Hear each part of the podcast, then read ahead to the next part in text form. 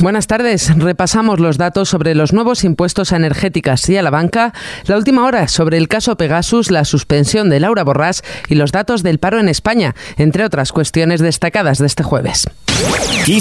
Noticias con Carmen Desmonts. Comenzamos hablando de los nuevos impuestos a energéticas y a la banca.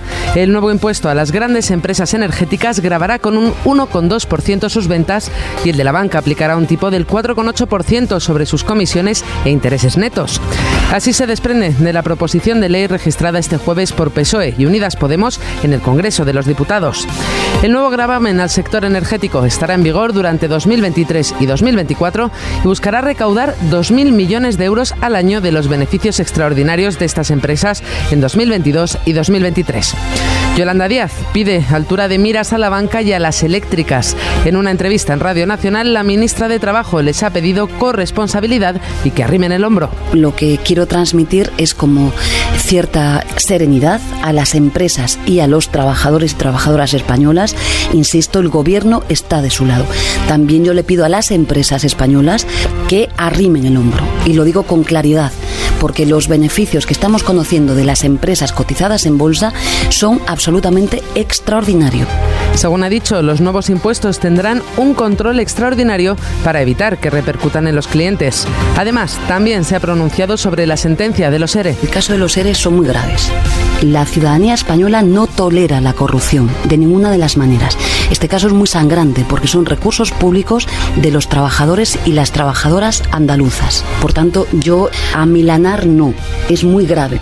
Respecto a la mesa de diálogo entre el Gobierno y la Generalitat, que se reunió el miércoles con la presencia en la reunión de la propia Díaz, la vicepresidenta segunda ha celebrado que ha sido muy positiva. Desde el PP, Feijóo reprocha a Sánchez que su única receta sea subir impuestos.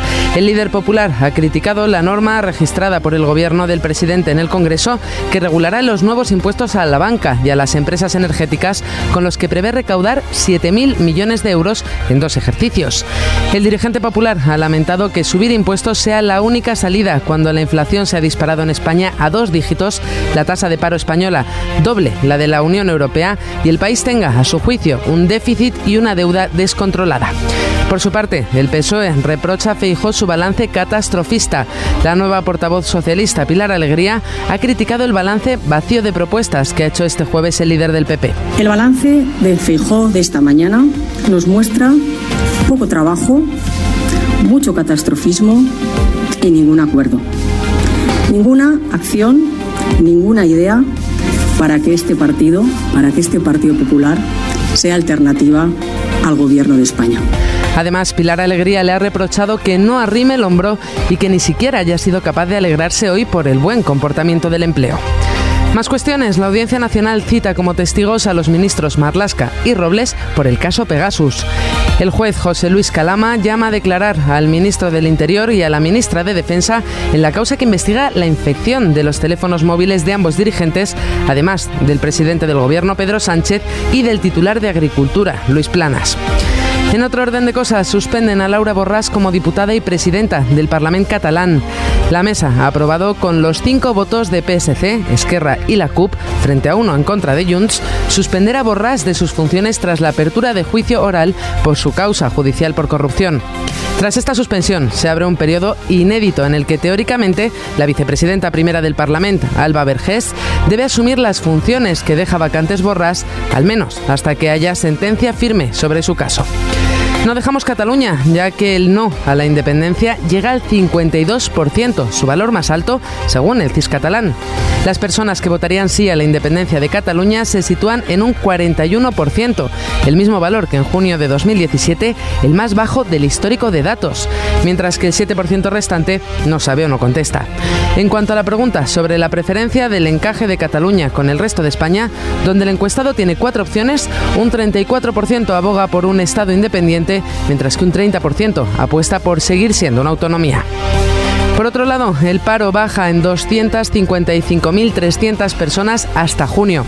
Además, se crean 383.300 empleos, según datos de la encuesta de población activa publicada por el Instituto Nacional de Estadística. Cabe destacar que la cifra de 20,47 millones de ocupados es la más alta desde 2008 y que se aproxima al máximo histórico de 2007, mientras que es la primera vez desde 2008 que el número de parados está por debajo de los 3 millones.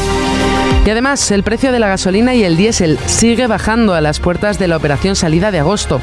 Una vez aplicado el descuento, la gasolina de 95 se vende de media a 1,754 euros el litro y el diésel se sitúa en 1,733 euros.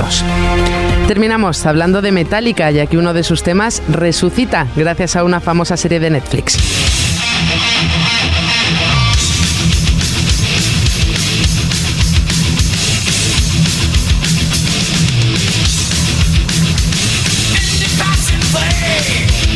Metallica publica el primer videoclip de Master of Puppets aprovechando el tirón derivado de su aparición en la última temporada de la serie Stranger Things.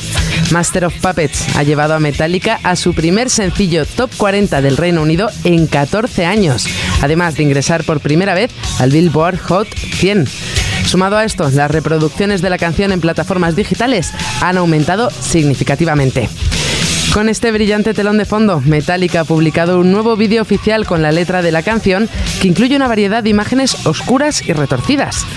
Abriendo con el logotipo icónico del grupo, las imágenes nos llevan a través de tomas animadas de crucifijos de neón, relámpagos y títeres con cuerdas, entre otras formas. Así, con este Master of Puppets cerramos nuestro habitual repaso informativo. Más noticias en los boletines de XFM. En la realización ha estado Gustavo Luna y en la producción Jorge Quiroga. Un saludo de Carmen Desmonts. Adiós.